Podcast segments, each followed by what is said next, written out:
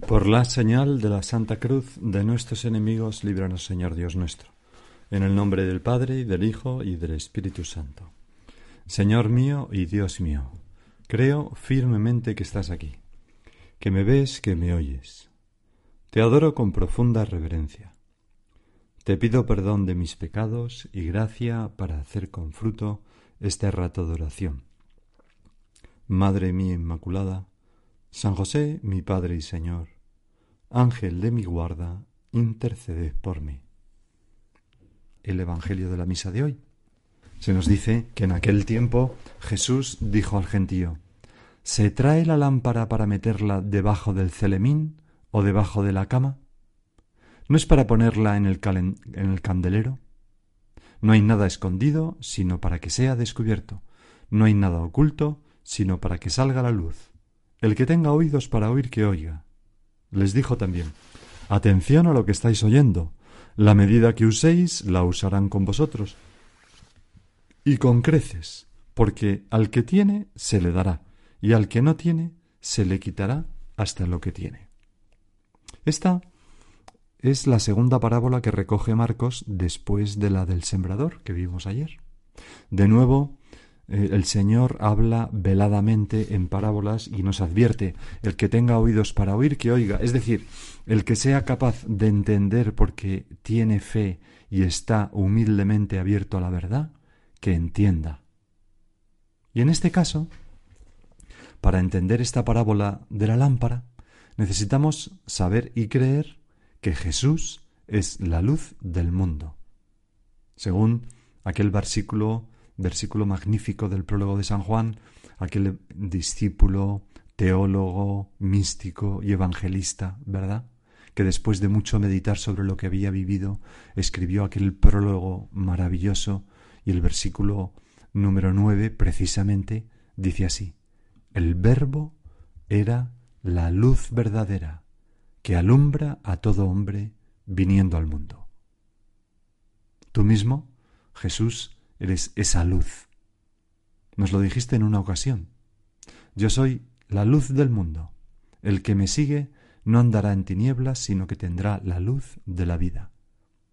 La luz de la vida porque es una luz que da calor al corazón, que ilumina y acompaña, que calienta y reconforta, que nos enseña a cómo hemos de vivir para ser felices, que ilumina nuestro pasado y llena de esperanza nuestro futuro. Sin luz, sin esta luz, no hay vida. De hecho, como se dice alumbrar una criatura, dar luz, ¿no? Dar luz es dar vida. Por tanto, estas palabras se trae la lámpara para meterla debajo del celemín o debajo de la cama? ¿No es para ponerla en el candelero? No hay nada escondido sino para que sea descubierto, no hay nada oculto sino para que salga la luz. Estas palabras se aplican, en primer lugar, a ti, Señor. Lo que tú eres, lo que tú haces, lo que tú dices, el Evangelio, tu persona, no, no, no son cosas para ocultarlas bajo un cajón de madera opaco el celemín, ¿no? que servía pues para medir la, o, para sí para medir una cantidad de semilla no sino sino para ponerlo son cosas para ponerlas en, en lo alto del, del candelero. Y desde ahí mm, que su luz se difunda por todo el mundo. Porque en última instancia tu persona es la luz. Yo soy la luz del mundo. El que me sigue no andará en tinieblas sino que tendrá la luz de la vida el Verbo era la luz verdadera que alumbra a todo hombre viniendo al mundo. Hay, hay quienes piensan que la fe es mm, algo que se debe restringir al ámbito de la intimidad, como si no tuviera nada que ver con la vida exterior de la persona. No es verdad, en absoluto. Los cristianos somos personas con todos los deberes y con todos los derechos de los demás ciudadanos. Y somos unas personas con una unidad entre nuestra alma, nuestro cuerpo, nuestro espíritu, y somos lo que somos, y se tiene que traslucir lógicamente. No hay nada malo en ello, es lo más valioso que tenemos que aportar, entre otras cosas, con respeto a los demás, naturalmente, Decía así San José María en una de sus cartas, una de las cartas de, de, de, al comienzo. En todos los campos donde los hombres trabajan, insisto, os habéis de hacer presentes también vosotros, todos los cristianos, con el maravilloso espíritu de servicio de los seguidores de Jesucristo, que no vino a ser servido sino a servir, sin abandonar imprudentemente sería error gravísimo la vida pública de las naciones, en las que actuaréis como ciudadanos corrientes que esos sois, con libertad personal y con personal responsabilidad. Y daremos, mm, Señor, intentaremos ponerte a ti en la cumbre de esa actividad, lógicamente. Porque lo contrario sería un relativismo y un escepticismo mm, penoso. También lo decía San José María en otra de sus cartas del principio. Hay, por fin, otras personas que no atacan la fe, pero que tampoco la defienden. Se han metido en un escepticismo cómodo y egoísta, que bajo capa de respetar la opinión ajena se refugia en la indecisión y en la irresponsabilidad. Su actitud queda bien reflejada en aquellos versos que alguno escribió en broma, si los escribió en serio, debemos concluir que había entendido el Evangelio tan mal como la preceptiva literaria. En este mundo enemigo no hay nadie de quien fiar, cada cual cuide de sigo, yo de migo, tú de tigo, y procúrese salvar. Nosotros, hijos queridísimos, hemos de tratar a todos, no hemos de sentirnos incompatibles con nadie. Hay muchas razones sobrenaturales que nos lo exigen, y ya os he recordado bastantes. Bueno, de esto se trata. Nosotros estamos a gusto en medio del mundo con ciudadanos de todo, con el resto de los ciudadanos. Pero ahí, precisamente, en ese diálogo, pues procuramos ser luz, procuramos poner a Cristo en alto para que nos ilumine. Es verdad que tú, Señor, dijiste, dad al César lo que es del César y a Dios lo que es de Dios. Pero, ¿para cuándo vamos a dejar este mm, poner la lámpara encima del candelero y no debajo de la cama? Claro, si, si, si ocultamos a Cristo, si nos da vergüenza hablar de Él. El salmo que se recoge en el aleluya de hoy dice, lámpara es tu palabra para mis pasos, luz en mi sendero. Y la palabra es Cristo, el verbo encarnado, es lámpara para nuestros pasos, luz que nos muestra el camino. Vamos pisando donde tú pisaste, Señor, y así hacemos el bien a todas las almas.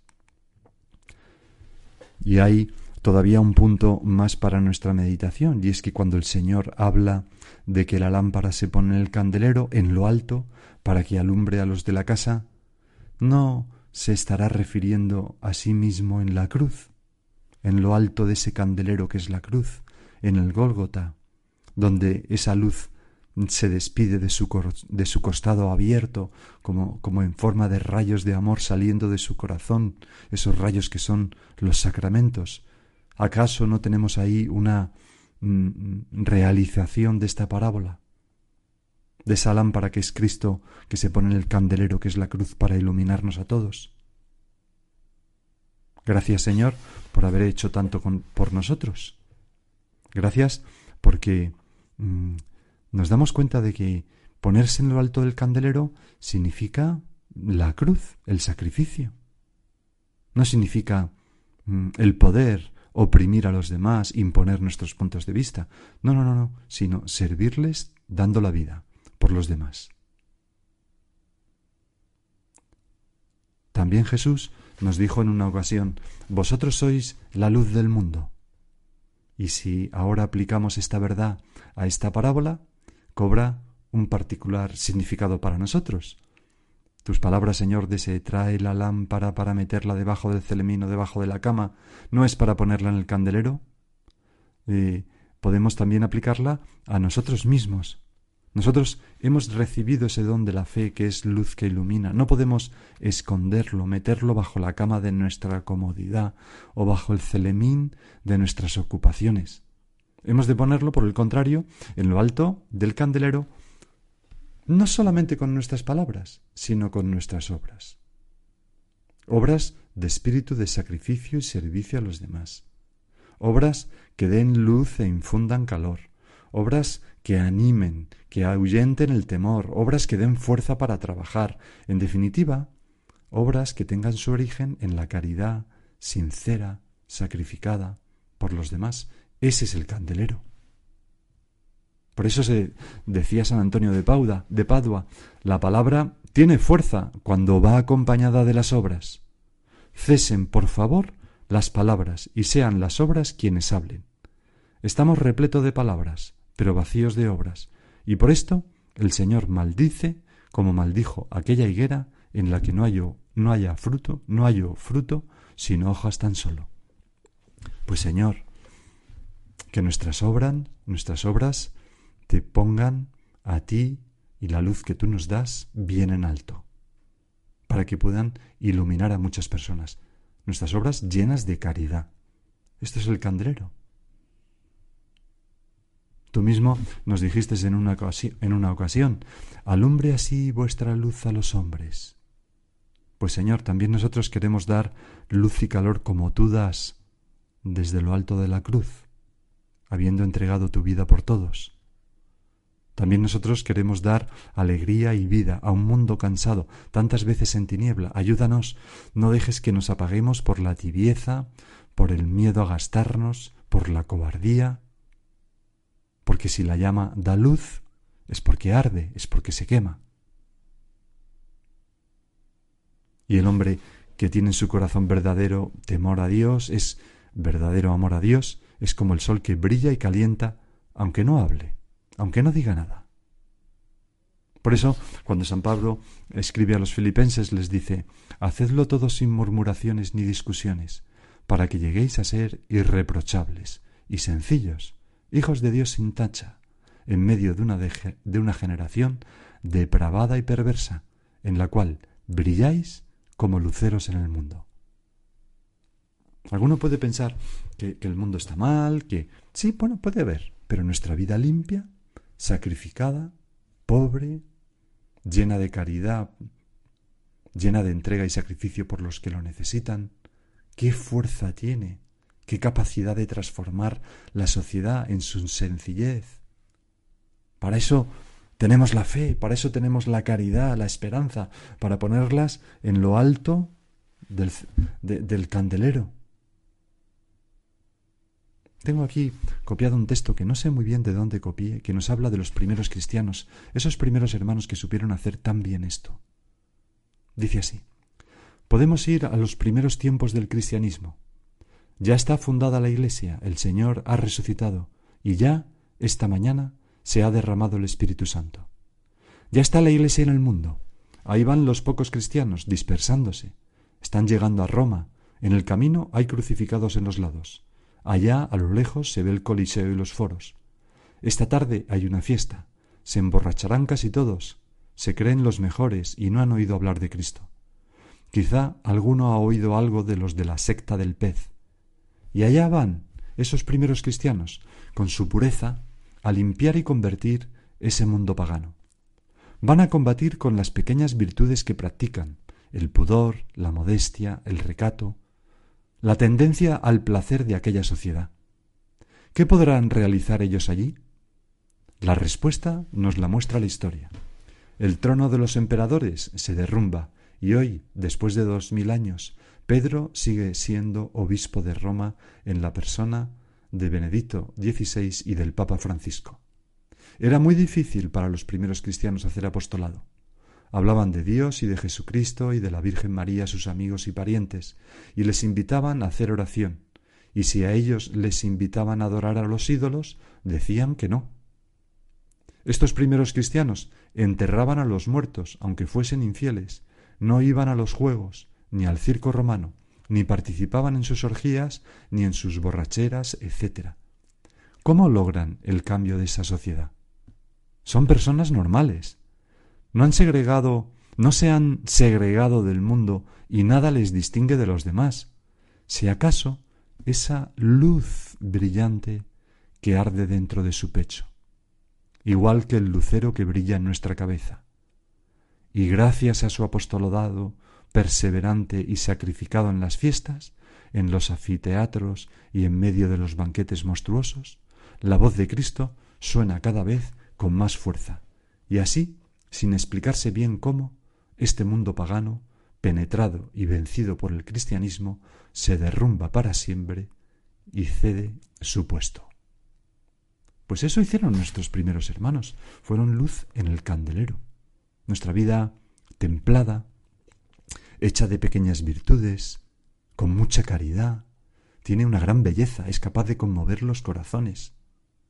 Bienaventurados los limpios de corazón, porque ellos verán a Dios, nos, dijo, nos dijiste tú, Señor, y, y seremos capaces de, de transformarnos de tal manera que demos luz como Moisés, que tenía que taparse con un velo. Por eso, ¿cómo se entiende que el primer punto de camino que San José María escribió, inflamado de amor de Dios, fuera este, que tu vida no sea una vida estéril, sé útil, deja pozo, ilumina con la luminaria de tu fe y de tu amor.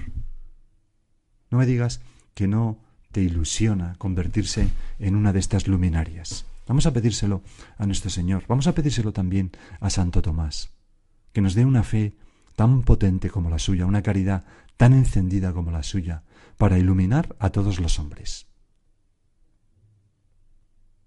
Por último, tengo aquí una ficha de San Juan Crisóstomo en su acta de los apóstoles, en, las que, en la que dice, nos lo dice a ti y a mí, ¿eh? a cada uno de nosotros.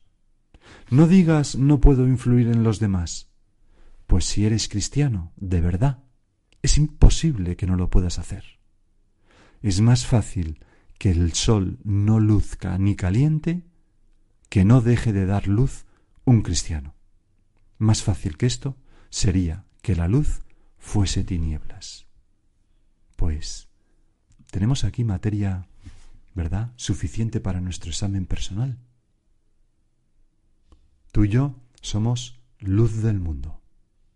Y si somos auténticos cristianos, si estamos encendidos en amor a Dios y en amor a las almas, es imposible que no demos luz. Pensarlo no es humildad, sino comodidad. Nosotros tenemos mucha luz, tenemos mucha fuerza. Vamos a pedirle a nuestra Madre la Virgen que, sabiéndonos instrumentos, como ella, sabiendo que lo hemos recibido de Dios, sepamos también, con generosidad, compartirlo con todos los hombres. Y ahora sigue tú por tu cuenta.